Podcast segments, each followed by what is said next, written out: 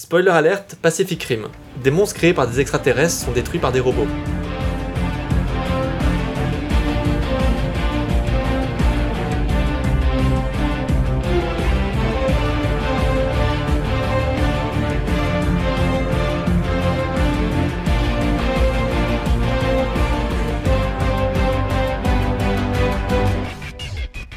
Bienvenue dans Spoiler Alert. Aujourd'hui, nous allons parler de Pacific Rim, comme vous l'avez compris, et nous sommes particulièrement nombreux autour de cette table. Victor K euh, n'est pas présent, mais il Oh. nous a ramené son frérot. Ouais. Arthur Bonjour. Et Arthur, tu nous as ramené. Julie. Bonjour Julie. Et nous avons le reste de l'équipe habituelle, Victor L, Bonjour. Yann. Paix et sérénité. Nous avons aussi un invité spécial qui nous vient tout droit de Basingcast, Piouf, Salut, bonjour à tous. Un ancien camarade de podcast. Exactement. Ça existe toujours, Basingcast Tout à fait, tout à fait. Vous retrouvez ça sur www.basincast.com. C'est formidable. Ça passe toutes les deux semaines, tous les, tous les mois, tous les deux ans. Tu as déjà fait cette blague. Cette blague, vous l'entendrez dans un épisode de Spoiler Alert qui passera sûrement dans trois mois. Exactement.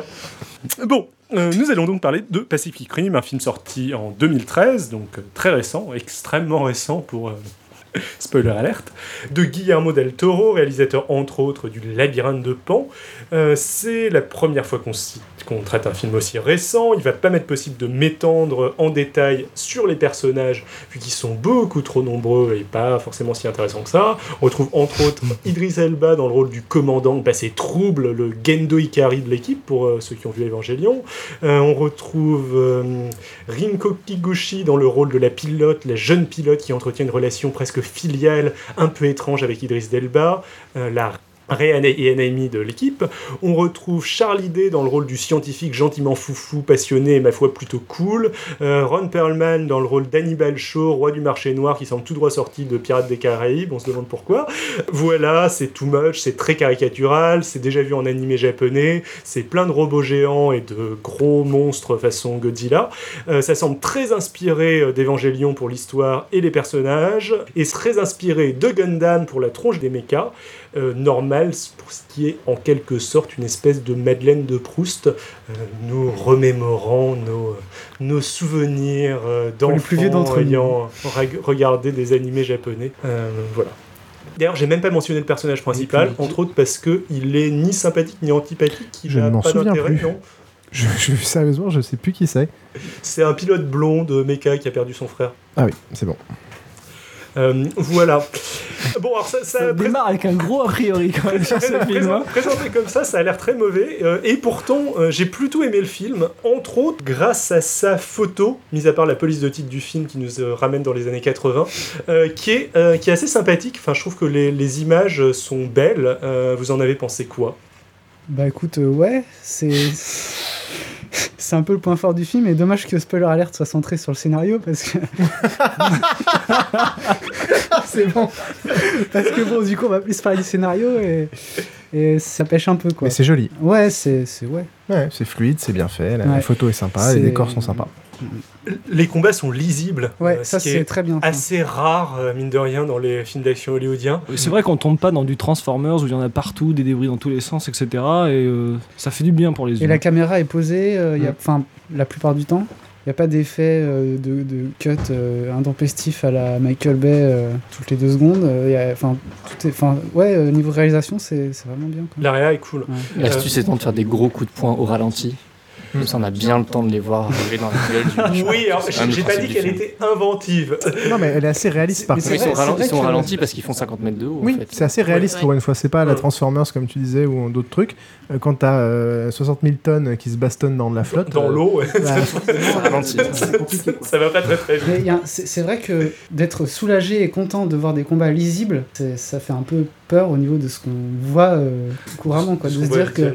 Juste le fait que ce soit lisible, d'être euh, estomaqué, euh, ça. enfin, Moi, l'un des pires trucs, c'était Matrix 2 pour ça, mais euh, bon, bref. Euh, je vais peut-être pas y revenir euh, maintenant, mais... euh, Pour moi, c'est une espèce d'hommage aux animés japonais. Vous êtes d'accord? Est-ce que vous regardiez des animés japonais dans votre Je jeunesse? suppose que tu fais référence à Evangelion particulièrement. Tout particulièrement, oui, mais pas que. Les, Oui, les, il y a euh, pléthore hein, d'animés avec des mechas, des choses comme ça. Donc oui, c'est, moi j'aurais pas dit que c'est euh, un hommage, j'aurais dit plutôt c'est une sorte de ressucé, mais on a plaqué ça en film. euh. Oui, mais d'un autre côté, ça avait, à part, mis à part avec Transformers, où le principe est pas véritablement le même. Transformers, Non, mais Transformers c'est- basé sur, euh, sur des jouets, non. oui, enfin bon, les extraterrestres. J'ai pas vu Transformers. hein, je- Si, je- suite. extraterrestres aussi dans Pacific Rim. donc. Pas dans, pas dans les robots. Ouais, Ils pas sont les- pas pilotés. Ouais. Les mechas, c'est Voilà. Il y a, il y a beaucoup Euh, plus de points communs avec Evangelion où là c'est en effet euh, des monstres, on sait pas d'où ils viennent et on construit des robots pour les battre. Enfin, Ouais. C'est exactement ça quoi. Mais construire des euh, mobile suits, euh, des, euh, des robots de combat pilotés, c'est un petit peu le cas dans tous les animés japonais Oui. depuis euh, Ah oui, c'est très très euh, japonais. ouais. Pour vous, c'est un Et bel les monstres géants aussi d'ailleurs, c'est c'est très japonais. euh. Pardon? Les monstres géants, enfin les, Les, monstres géants aussi, japonais, et les c'est très géants, japonais. c'est Godzilla, euh, en plus, euh, Voilà. monstres géants qui sortent de la flotte, euh, c'est euh, terriblement, euh, c'est ter- terriblement un, un hommage The au cinéma Host, jap. Alors en même temps, euh, c'est un hommage qui parfois va, va un peu trop loin jusqu'à la caricature avec le personnage de, je suis désolé, je ne peux l'appeler que Rei Yanami, j'ai oublié, j'ai oublié comment elle s'appelle dans le film. Euh, la, la petite- la C'est petite pas Mako un truc comme ça? Oui, ça doit Ouais, être ça. Euh, la, la petite pilote euh, asiate qui se balade avec un sabre, bon, c'est pas trop. Se balade avec un sabre. Non, pas avec un sabre, mais. euh, Si elle a, c'est son robot qui a un katana au final. Non, ils ont des épées dans les bras. D'accord. C'est une arme spoil. Oui. C'est le premier truc. Numéro 2. C'est le premier truc qui est un peu difficile avec ce film, c'est l'aspect multiculturel et comment sont traitées les, les différentes nationalités euh, Ah, c'est caricatural quand même. caricaturales au possible. Alors en effet, il n'y a pas ce côté euh, américanisme euh, primaire avec des drapeaux, etc. Même si au final c'est le robot le seul qui survit, etc., etc. Mais par contre, euh, comment sont traités euh, les Chinois, euh, les Russes, les Japonais, Les scientifiques allemands. les scientifiques allemands, c'est assez. euh, je, je, je savais pas qu'on pouvait encore faire ça euh, et que ça passait. Voilà, ça m'a assez surpris moi. C'est quelque chose qu'on retrouve beaucoup chez Guillermo del Toro. Euh, par exemple, dans Hellboy, Mm. pareil, il y a un scientifique allemand qui est complètement caricatural. C'est exactement le même qu'on retrouve là, sauf que c'est pas un fantôme. c'est- Il y a beaucoup de choses qu'on voit dans Hellboy et qu'on retrouve dans Pacific Rim. Tout le marché souterrain, c'est la même chose que Mm. le marché au. Alors ça, je trouvais ça, ça, je trouvais ça une très bonne idée, le, le marché noir chinois euh, basé sur, euh, qui est en plus c'est assez réaliste sur les différentes parties d'animaux de, IQ ou De kaiju. Kaiju. j'ai- Alors ça, je trouvais ça plutôt, euh, plutôt très bien trouvé. Après, suis peut-être que je suis plus tolérant avec avec le comics et euh, ça. Alors, au niveau du, euh, du côté euh, caricatural, je trouve que heureusement, c'est contrebalancé par le fait qu'il a cette vision. Tous les humains sont gentils finalement. Bon, peut-être un petit peu moins euh, le mec du marché noir, mais euh, même euh, le scientifique allemand, euh, c'est c'est quelqu'un de, de Ouais, plutôt, de plutôt mais- sympathique. Mais c'est les Américains les meilleurs quand même. qui cherche, C'est encore pire, tout le monde est gentil, mais il y a des cons quoi. Enfin, qui cherche- Non, Enfin, mais personne, personne n'est con. Euh, c'est juste que par contre, il prend des, des C'est juste que les personnages euh, sont, sont Enfin, je, je veux dire, si jamais, quoi, si ils jamais il y sont avait un portugais, il serait poilu. euh, Pourtant, il y a certains passages, on les voit quoi 5 minutes dans le film, il faut vraiment bien les identifier. hein. Les Ah Russes, oui. ils ont vraiment des tronches de Russes euh, pas commodes, etc. Blond peroxydé. Oui, et, puis très sévère. C'est peut-être aussi lié au fait qu'il y a vraiment une galerie de personnages très importante finalement pour un film euh, d'une durée euh, relativement restreinte. Il y a tous les pilotes, euh, donc ça nous fait. euh, il y a combien 6 mechas? 5 mechas? Non, il y en a Non. 4. 4 qui restent. oui, mais ça c'est un choix. Ça fait 8 pilotes. Ça fait c'est- pilotes. Je me suis pas senti Plus perdu par la commandant. masse de personnages. C'est un- Non, mais il n'a pas le temps de les, développer- il a pas le temps Non, de les développer. et en plus, c'est un Euh, scénario original. C'est-à-dire que c'est, on peut pas excuser Mais le fait vu- qu'il essaie de caricaturer pour pouvoir que ce soit plus lisible, parce qu'il y a plein de monde à l'écran. Il a qu'à retirer des gens à l'écran, ou il a qu'à être meilleur dans sa façon de décrire Oui, les c'est ça. personnages. euh, Je veux dire, les personnages caricaturaux, de dire qu'il n'y a pas assez de temps pour les décrire, mais en même temps, d'un autre côté, le scénario est tellement vite que- qu'il aurait pu prendre le temps de les, décrire un peu, quoi. Oui, il est tellement Enfin, vide, mais bon. Et même, même pas forcément de les décrire, mais de. de- Enfin voilà quoi, les Chinois ils meurent en premier, enfin ils servent à rien quoi. Euh, Je veux dire, ils sont juste là pour dire oh on a fait un film avec toutes les, toutes les nationalités euh, euh, réunies euh, pour dire que tout le monde est fraternel, mais en gros ils servent à rien quoi. Les, Bon, les Russes meurent. euh, les Russes ils meurent assez rapidement aussi. Mais il t'explique avant qu'ils ont fait plein de choses avant le début du film. Qu'ils ont Ouais. protégé Hong Kong, euh, qu'ils ont arrêté je ne sais combien de- d'attaques de, kaiju, euh, euh, les doigts dans le nez. Ouais ouais, mais, donc, mais bon c'est avant le film, c'est pas le avant film. le film. ouais. Il n'y a pas le temps de montrer suffisamment le robot du film Ouais. tuer des kaiju si jamais il fallait, si jamais il fallait aussi que les autres robots le, le fassent. Mais bon, d'une manière assez étrange, je, je pense que le, le résultat aurait peut-être été mieux en série télé.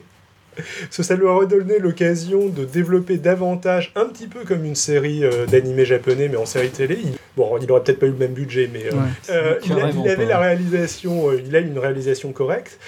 Et je pense que si jamais il avait développé davantage son scénario, ça aurait pu faire quelque chose il y a des, y a films où cas, les scénarios, il y a des films qui sont pas des séries télé qui durent une heure et demie où le scénario est développé euh, comme il faut. Soit, mais, mais ce, ce à quoi ça se compare, et euh, le- les, combats de, les combats de robots géants, Ouais. euh, généralement, le, le- chaque combat dure à peu près une demi-heure et ça, te fait, ça te fait un Mm. épisode. Si jamais là il avait découpé, le... il aurait pu aussi n'avoir qu'un seul robot et ça aurait, ça aurait solutionné le problème. Euh, il aurait Ouais. pu, le, le- le robot aurait pu être construit par euh, toutes les nations du monde euh, à l'unisson avec un pilote pour euh, piloter chaque membre et euh, chacun venant d'une d'une nationalité différente. Deux pilotes par euh, bras. Alors, le et- chinois a le pied gauche, le russe a le pied droit. Personnellement, je peux pas m'empêcher de trouver ça très ridicule, hein, le, le côté de. Bon, je sais que c'est utile, c'est utile au scénario, mais le côté de Ah, d'avoir les, deux pilotes, La liaison, euh, la liaison, comment Le drift? Le drift, euh, surtout que c'est pas Les ex- ponts neuronaux. Bon, c'est un, peu ex- un peu exploité, pas hyper exploité. Il, il me semble qu'il passe à côté de la scène qu'on attend depuis le début, à savoir ils se désynchronisent en plein combat et ils vont devoir se tenir la main et euh, se resynchroniser en plein combat pour, euh, pour survivre. En fait, ça arrive pas, il me Ils semble. l'ont fait à l'entraînement en fait. Voilà, Ouais. c'est ça qui est assez étonnant. C'est on attend cette scène vraiment à la con euh, en mode en plein combat et en fait elle arrive pas, elle est faite à, à l'entraînement. Donc ça c'est plutôt pseudo positif, mais Ça sert principalement pour la scène de sélection. C'est un trick pour la, la scène de sélection et pour le fait de, de créer un lien euh, Hmm. émotionnel fort entre deux personnages de, ben, qui sortent de nulle part, en fait. Ça permet de mettre une, une séquence d'arts martiaux, ça fait toujours plaisir. Aussi, exactement. Euh, qui, qui sinon n'aurait vraiment aucun sens dans, le- dans le Bah, film. déjà qu'elle en a pas beaucoup. Ouais. Puis il y a autre chose aussi sur, Ouais. sur le sujet du drift, c'est le, le général, euh, Ibris Elba. Ouais. Voilà, euh, dont on dit juste que ah non, lui, euh, lui quand il drift, il partage pas d'émotions, juste parce qu'il est trop fort. C'est pas plus expliqué que ça. C'est Si, ils disent qu'au début, ils le faisaient avec un seul pilote, mais que ça a tendance à les tuer, donc euh, du coup, ils en mettent deux. mais lui, il y arrive encore. Mais lui, il le faisait au début, donc au début, il le faisait tout seul. Et Non, aussi- parce qu'à la il fin, il partage. seul. À la fin, il... Non mais en fait, euh, à la fin c'est- il partage, mais il est obligé de partager, sinon il va crever plus vite. Parce qu'il saigne du nez régulièrement. En fait, Ouais. le fait de Euh, d'avoir piloté, seul, pilote, euh, son copilote. Voilà, mais le pendant fait un d'avoir combat. piloté seul pendant un certain temps, ça a créé des lésions et il peut plus repiloter. Et là, il le fait une dernière fois, mais de toute façon, il, Mm. il se sacrifie, donc euh, Ah, qu'est-ce il meurt dans tous, les, dans tous les sens. Et d'ailleurs il y a des, enfin il y a quelques acteurs phares. hein. Je viens de me souvenir qui est le personnage principal. C'est, c'est, ça vient de revenir qui est d'ailleurs un mal. acteur que j'aime bien qui, qui joue- qui est l'acteur principal de Sons of Anarchy. Ouais. J'étais content quand je l'ai vu, mais je l'ai déjà oublié. Euh, Il y a quelques acteurs sympas, donc euh, Ibris Elba, euh, cet acteur-là dont je me souviens plus le nom. La réelle Yanemi du film est pas mal non plus, même si elle joue un personnage. euh, Voilà, après ils sont pas hyper exploités. Non, le- les deux personnages les plus développés, je trouve, euh, c'est d'un côté euh, notre ami scientifique tatoué. euh, Le kaiju fan, celui à lunettes, là. ouais, celui qui est fan de- exactement. Lui est un petit peu développé. Et lui, a priori, il était censé avoir un gros rôle dans le- la suite de Pacific Rim, qui n'aura peut-être pas lieu. Et l'autre personnage développé, c'est le commandant joué par Idris Elba, qui lui a un petit peu un passé, qui, est, qui a sa relation filiale avec sa pilote, qui parle C'est léger. C'est développé dans un film où à peu près la moitié du film est utilisée par des scènes de combat entre, euh, Ouais. entre robots. Et Mmh, où c'est ça je qu'on trouve attend, qu'il y a quand même pas mal de personnages. Et rappelons Donc que ces c'est, scènes euh, les parties de scènes de combat sont, sont sympas. Donc là c'est vrai Ouais. qu'on on casse du sucre sur tout ce qu'il y a autour parce qu'on a déjà dit que les scènes de combat étaient sympas. Et d'ailleurs pour revenir sur Ibris Elba, donc le, le- le commandant, le il y a deux trois détails qui, enfin, à ce niveau de film que je trouve quand même gênant euh, quand il fait son méga discours épique. Si vous regardez bien, il y a deux trois personnes euh, au fond là qui se font chier, qui regardent ailleurs, qui se parlent, alors que le mec est en train d'annoncer qu'ils va, qu'ils vont sauver le monde et tout. euh, Bon. euh, et tu vois, mais c'est en plus ils sont pas vraiment au fond, quoi. Tu les vois quand même vraiment. Les mecs, les figurants se font chier. et Ils le montrent à l'écran et c'est dramatique. À ce niveau-là de film, je trouve ça difficile C'est un problème qu'on retrouve assez, je trouve, euh, quand euh, le- la fille et le pilote là, sont mis sur le banc de... et que tout le monde est en train de mourir et qu'ils sont là avec un visage complètement neutre, tout le monde est en train de crever, ils se préparent pas pour aller chercher leur, leur robot ou quoi que ce soit, non, non, ils attendent. Ils attendent, ils ont l'air de se faire chier en attendant que tout le monde crève. Ça, c'est drôle. Au deuxième visionnage, dans les scènes de panique, il faut regarder les figurants, c'est assez marrant. Voilà, je pense qu'il y a un gros problème d'un point de vue direction des figurants. Et ils ont pas dû pouvoir refaire plusieurs fois certaines scènes. Voilà, ça se trouve c'est un peu dommage. Et pareil, quand on fait un, truc euh, à destination un peu, euh, pas forcément un peu geek, mais quand même euh, avec de la technologie, etc. on évite, voilà, on- je sais pas, on prend un consultant qui a fait, qui a fait bac plus 2. Le robot analogique, pas je sais pas, euh, un mec qui a fait, ouais, je sais pas quoi, qui, qui a regardé un peu, euh, il était une fois la vie, un truc sur le, à la télé pour apprendre un peu de science. Euh, et on arrête de dire des conneries et de baser tout le, le sauvetage de, de la Terre sur le fait qu'on a un robot qui est full analogique avec un réacteur nucléaire à l'intérieur et que lui va pouvoir réussir à passer euh, le truc. Enfin, c'est Mais même sans, je- sans euh, spectateur euh, geek, euh, je pense que. c'est dramatique. Quand, quand, il, quand il dit cette phrase, enfin, au ciné, euh, toute la salle rigole, quoi. Enfin, c'est, c'est, alors c'est un peu que, comme la alors mort que de. on peut euh, tout à non, fait, Je vais pas dire ça, mais. On peut tout à fait trouver euh, un milliard d'explications à la con euh, et c'est pas basé sur la même technologie. Il y en a un qui a un truc nucléaire, l'autre qui a pas, ou je sais pas quoi. Enfin, il y a un milliard de, de, de façons de faire. euh, voilà, se planter comme Je- ça, je trouve je Je ça. pense que- que c'est censé être drôle. hein. Je pense qu'il y a plein de choses dans ce film qui sont censées être drôles. D'accord, c'est encore pire. On- moi, je les ai loupés. hein.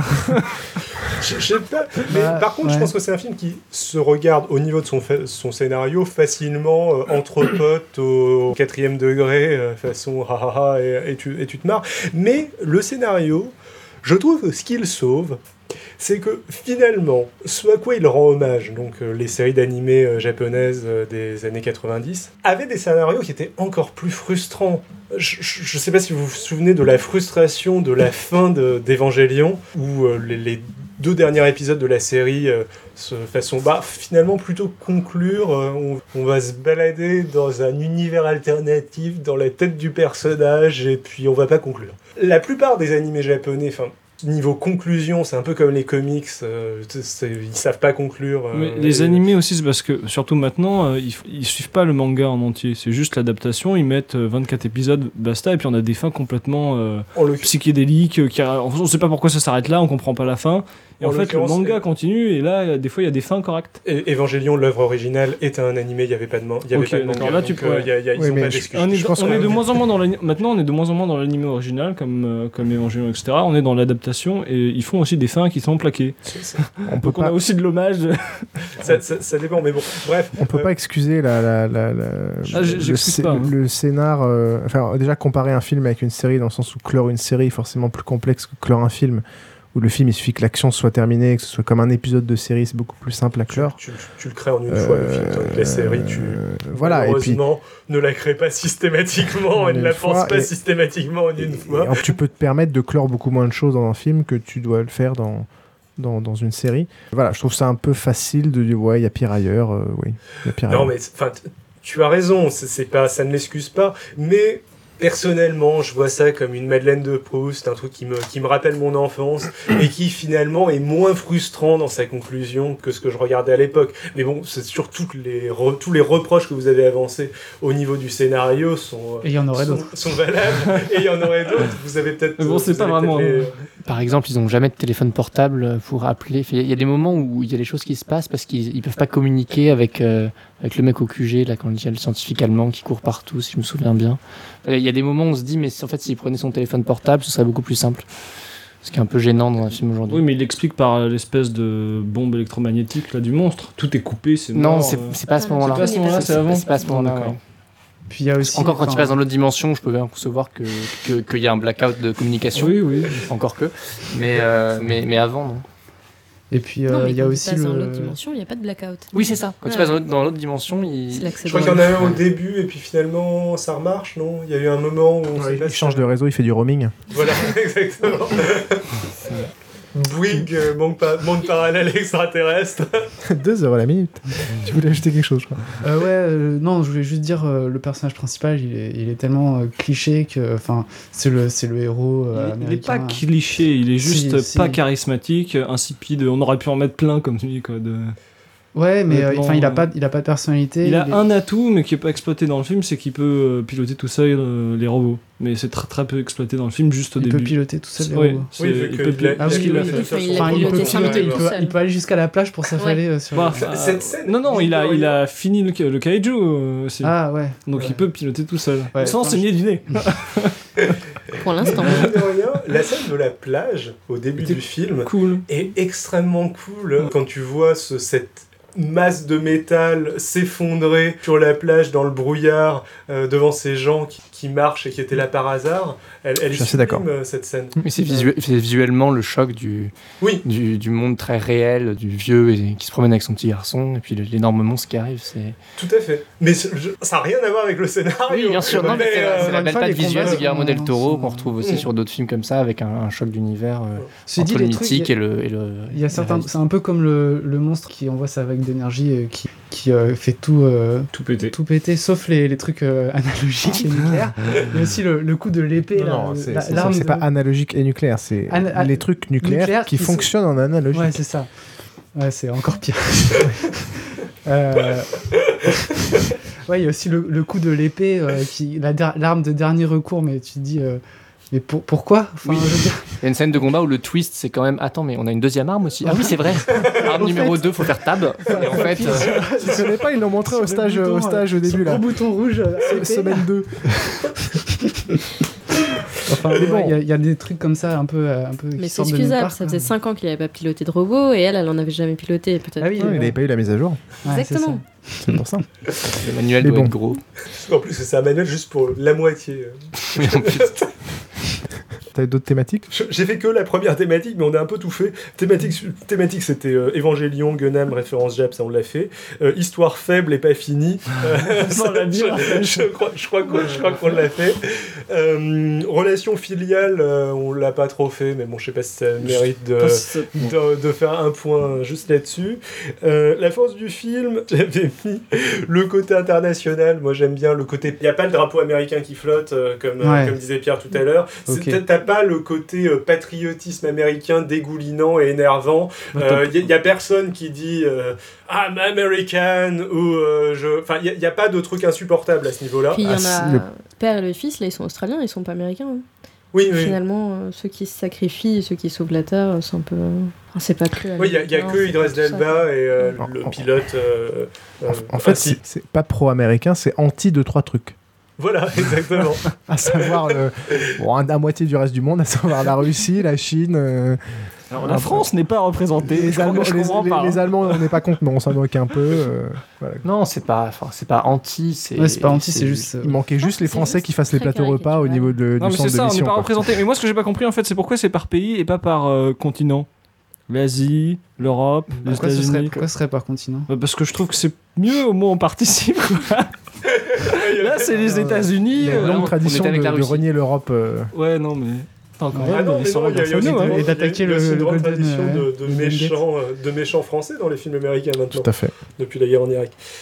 Ah là là. Oh, depuis. euh, Je pense qu'il faut savoir qu'est-ce qu'on demande au film en fait. Exactement. Parce que là, on, on critique comme ça, mais Alors- ça, ça reste un, un film d'action très, très bien ficelé, euh, très impressionnant. etc. Qui en plus Ouais, est très enfin, bien ficelé. Bien ficelé. Ah, du voilà, point de c'est vue pas scénaristique, Et du point de vue de l'action, je voulais dire. Je suis pas d'accord. Bah, scénaristiquement, ça, Bah, ça, commence, ça se termine, ça se Ouais, laisse regarder. et c'est C'est un film qui a été- on va, faire chacun, à dire, euh, chacun ouais. son tour. Vas-y, Ouais, je pense que je suis à peu près d'accord. C'est un film qui a été fait sur les, les scènes d'action. Et après, elles ont juste bien été mises les unes, enfin, bien entremêlées les unes aux autres par des, euh, des bouts d'histoire, etc.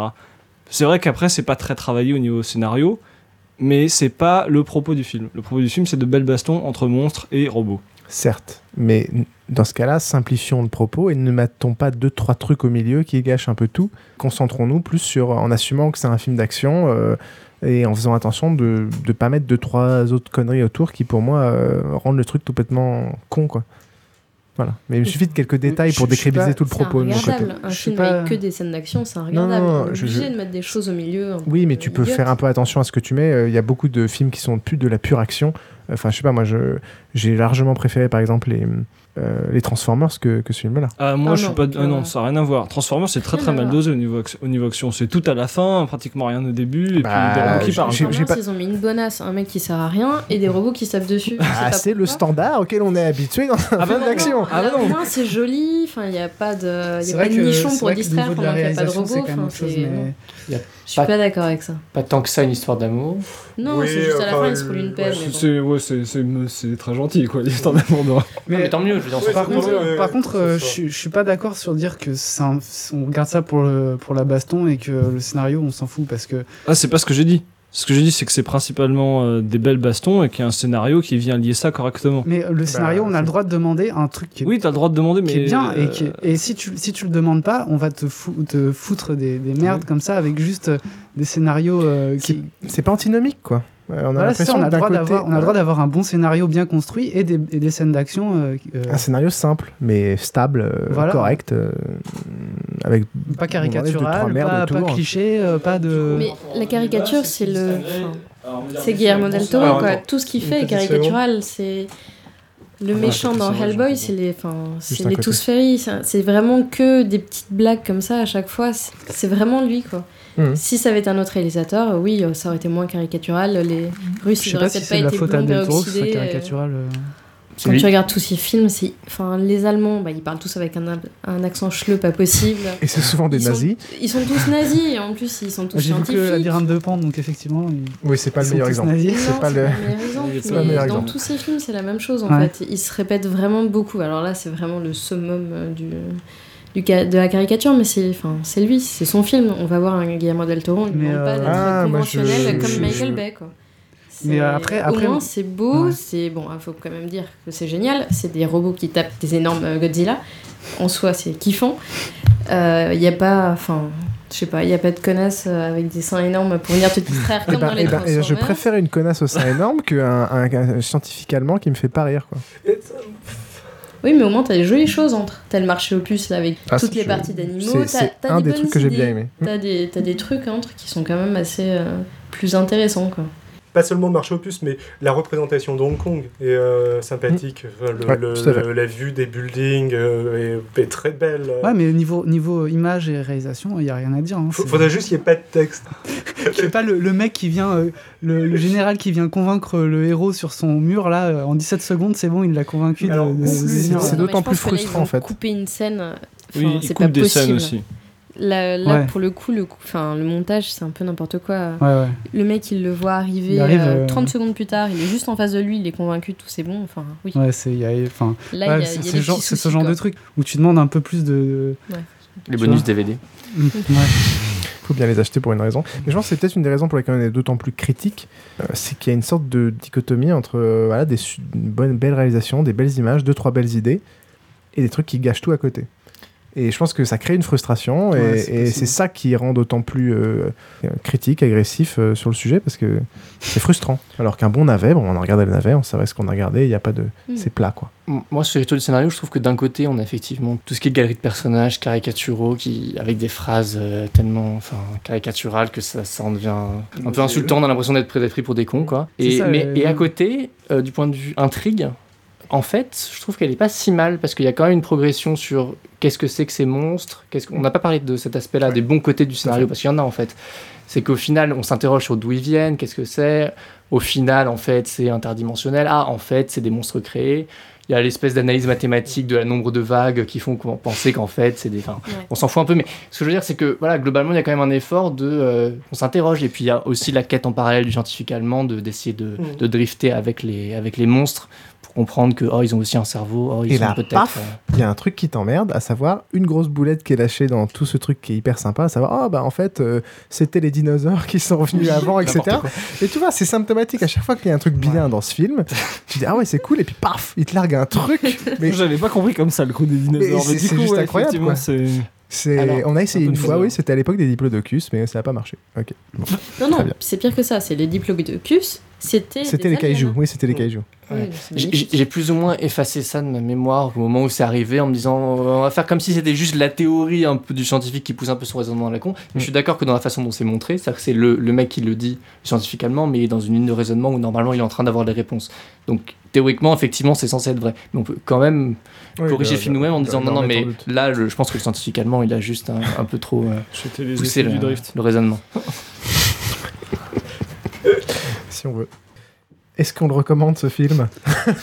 Alors, le- la morale. Pour, à mon avis. La morale, de ce, que- la morale de ce qu'on a dit, ce serait euh, regardez-le sans le son, mais euh, C'est pas vrai, l'ambiance l'ambiance musicale Ouais, et, et sonore oui. Est, est très, est très bien aussi. Elle, elle fait aussi partie. de- Quand vous voyez qu'un personnage qui commence à faire un grand discours. euh, C'est pas vous ça. coupez Mettez des dialogues en cantonais, en japonais, en ce que vous voulez, comme ça c'est bon. Ah, ça c'est une bonne idée. ça c'est pas mal. ouais, ouais. Je pense qu'en japonais, ça serait assez marrant. Oui, ça fera côté Gundam. Nandaro, shekaro wana. Nani? En plus, généralement, Nandaro kada.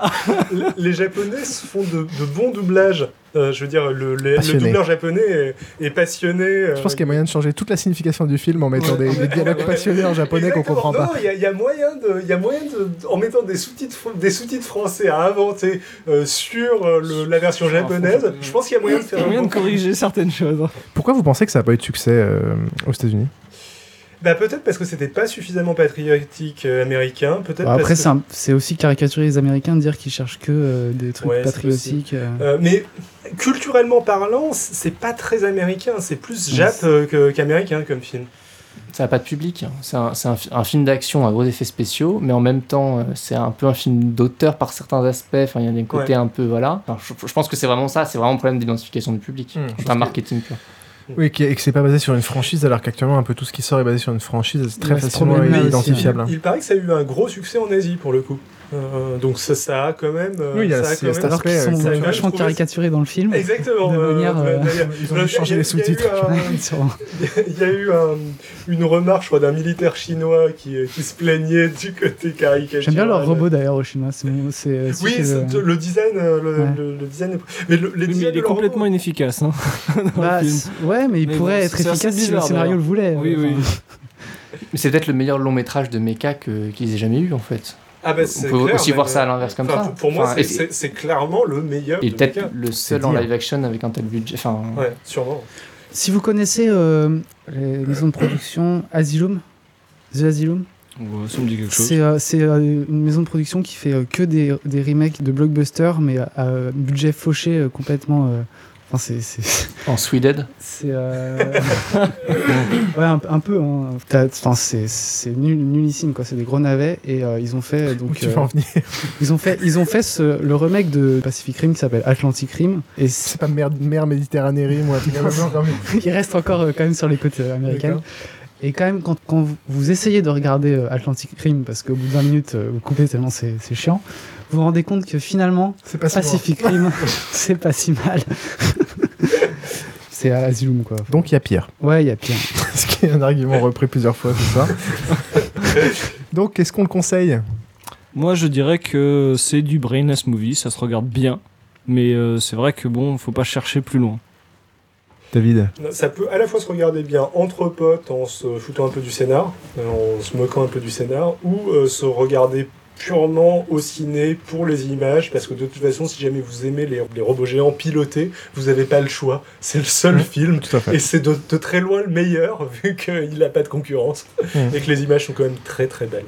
C'est un peu comme, euh, comme moi avec les films post-apo et compagnie, bah, on prend un peu ce qui vient. Et euh, je pense qu'on est plus tolérant avec d'un point de vue je pense que scénaristique film, et, réalisation. post-apo, il y, a- il y a plus de. Maintenant, il y a beaucoup plus de choses, mais Ouais. je suis quand même de nature beaucoup plus tolérant avec tous ces films-là. Donc moi, je conseillerais d'aller le voir. euh, voilà, si on veut, si on veut y aller un peu pour, pour l'action et, et les belles images, mais c'est vraiment pas. Enfin, ça Pas valait pas une séance de ciné, quoi. Ouais. Ceci dit, ça vaut peut-être la séance de ciné parce que les, les bons côtés du film, tu les ressens mieux dans un, Au dans cinéma. un- au cinéma Ouais, tout à que sur, ton, sur ta télé. ou- Oui, je suis assez d'accord. Enfin, je pense que s'il faut le voir, c'est au cinéma pour avoir une belle expérience euh, d'immersion. Après, euh, on peut s'en passer. C'est pas le film qui a changé ta vie, quoi. Non, ça va. C'était quand même un film où des robots géants tapaient sur. Effectivement. C'est une bonne conclusion. Sur ce, euh, où est-ce qu'on peut vous retrouver sur Internet, les amis? Alors, je vais commencer par Yann, qui va bientôt avoir son Donc compte il va Twitter. falloir que je fasse un compte Twitter, mais vraiment, vraiment très éminemment. Donc je le ferai.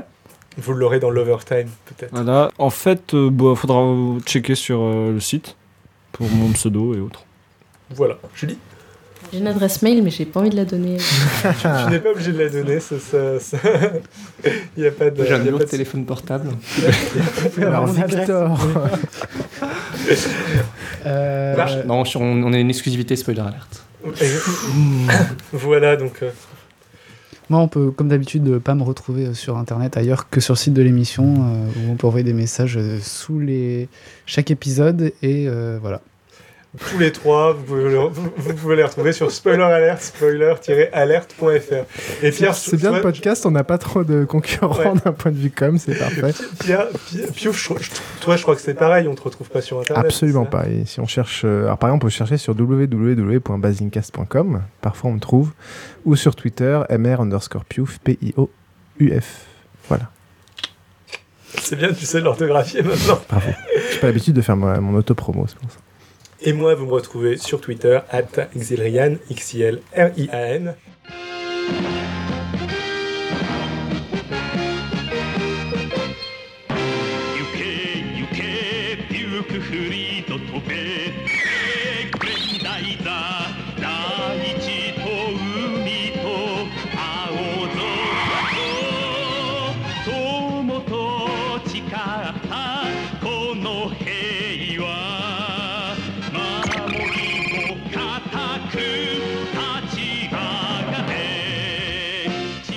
Bienvenue dans l'Overtime et je vais être un peu plus long que d'habitude cette fois-ci. Bon, déjà désolé pour le retard dans la date de sortie de cet épisode. Pour me faire pardonner, je vais essayer d'en sortir un autre avant Noël, mais vous allez voir après, j'ai une excuse. Euh, vous avez peut-être aussi d'ailleurs vu des choses bizarres au niveau du flux RSS, des disparitions, puis des réapparitions, des changements de nom, ce genre de choses. Euh, donc, petite explication sur tout ça. Mon ancien hébergeur, euh, qui s'appelle Maven Hosting, a, semble-t-il, été victime d'une attaque d'un hacker. Et vu qu'ils font mal leur boulot, euh, faut pas choisir des hébergeurs à bas prix, en fait, ils ont perdu dans l'affaire les fichiers de pas mal de leurs clients, euh, plusieurs centaines, euh, dont moi. euh, et dont Pierre Kerner, je crois, que vous connaissez sans doute si jamais vous écoutez Podcast Science.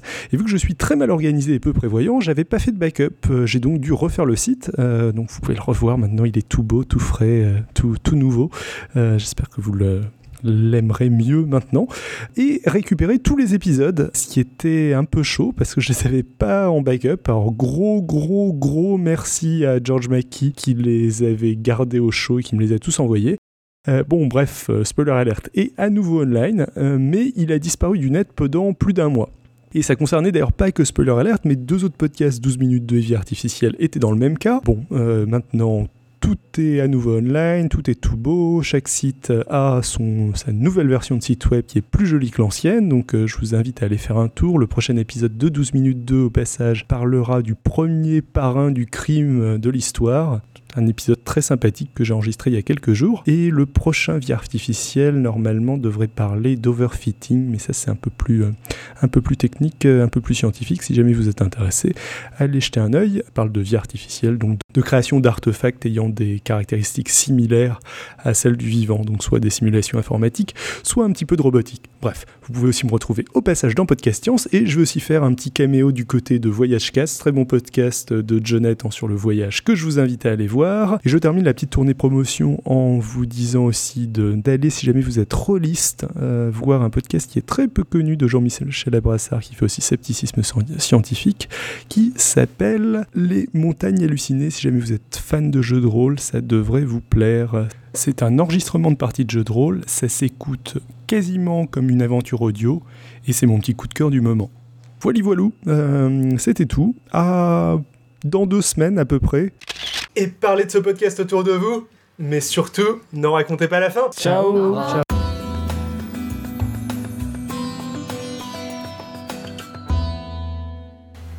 Ah, vous l'avez vu en 3D Non, je l'ai pas vu en 3D. Non. Ah, toi, non. tu l'as vu en 3D Les jeux vidéo. ça, ça changeait quelque chose Je pense que ça aurait été beaucoup moins lisible en Tu l'as vu 3D. Ah, j'ai- En Généralement, plus, vu que c'est ouais. la nuit, ça se passe la nuit, paraît-il que la 3D assombrit euh, vachement. Oui, et puis que dans la c'est, euh, flotte, euh, bon, euh, la 3D dans la flotte, honnêtement, euh, en 3D Non, on l'a pas vu en pas 3D. d'intérêt. Est-ce qu'il C'est- était en 3D Alors par contre, je, je ne sais pas s'il était en 3D, Oui, il mais était en pour 3D. le coup, ta réflexion est assez intéressante parce que ça résume bien ma vision de, de la 3D. de- quand, quand on voit un film en 3D, il je en crois que je 3D confonds. déjà. euh, Ouais. Mais je pense qu'on est des vieux cons sur le sujet. hein. Je pense que peut-être les générations d'après euh, raisonneront différemment, mais moi en tout cas, je peux pas saquer la 3D. je, je peux pas saquer la 3D. non sauf si elle est le film est fait pour ça. Je pense. Ah, Il est pas réel- par exemple. Bah, on pourrait dire Avatar, où Oui, c'était mieux fait. C'était vraiment. euh, Ouais, le pitch euh, du film, c'était d'avoir de la 3D et de la vraie. Non, Avatar, c'était con. Là, maintenant, c'était le dépucelage, après Voilà. t'as plus envie. Oui, mais là maintenant, c'est euh, j'ai un bon film, j'ai un film effets spéciaux, je mets de la 3D, mais c'est pas de la vraie, c'est euh, le film qui a retravaillé. Ouais, Avatar, mais Avatar, c'était Avatar, euh, c'était aussi compensé par une luminosité éblouissante pendant tout le film qui Mm. permettait d'avoir une 3D lisible. Oui, Ouais. et puis on avait une 3D en profondeur, alors que maintenant on essaie. euh, bon, euh, là, les, tra- les 3D plaqués, comme je les appelle, il y a rien, quoi. C'est juste du flou. on Après, les si lunettes, Pacific toutes les Rim, 5. C'est une 3D plaquée, comme tu dis. C'est sûrement une 3D plaquée, parce que maintenant, il n'y a pas de. Maintenant, en fait, pour savoir si c'est une 3D plaquée ou pas, ils mettent film fait pour la 3D, etc. Ils, ils le mettent dans les bandes annonces, Ah, des choses comme ça.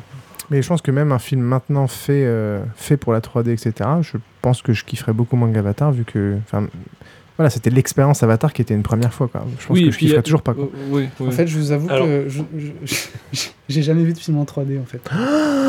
Bouh, on le monte du doigt. hein. Ah, mais c'est vrai, Hitchcock a, a tourné assez peu en 3D, je crois. Si, euh, d'ailleurs, il Pour la a- blague de David, bouh D'ailleurs, euh, c'était un des. euh, Il y a eu, je crois qu'il y a eu trois grosses vagues de 3D. Il y en a une dans les années 50, donc c'est Hitchcock euh, avec Le crime était presque parfait, qui a été euh, un, des, un des premiers à expérimenter avec la 3D. Après, il y a eu dans les années 80 une autre, une autre vague de 3D. Euh, je, je- je crois. hein. Michael Jackson à Disneyland. Putain, la, la blague de David était même pas bien. Même était nulle, et en plus, tu l'as contredit, bravo, je suis, je suis impressionné. voilà, et la troisième vague euh, maintenant. Voilà, ça nous aura permis d'apprendre quelque chose. Bon, honte à moi de. de On coupera ça au montage. Non, non, je, le- Non, le gars, on, un peu bêtisier. sinon. on le, on le gardera éventuellement pour le bêtisier.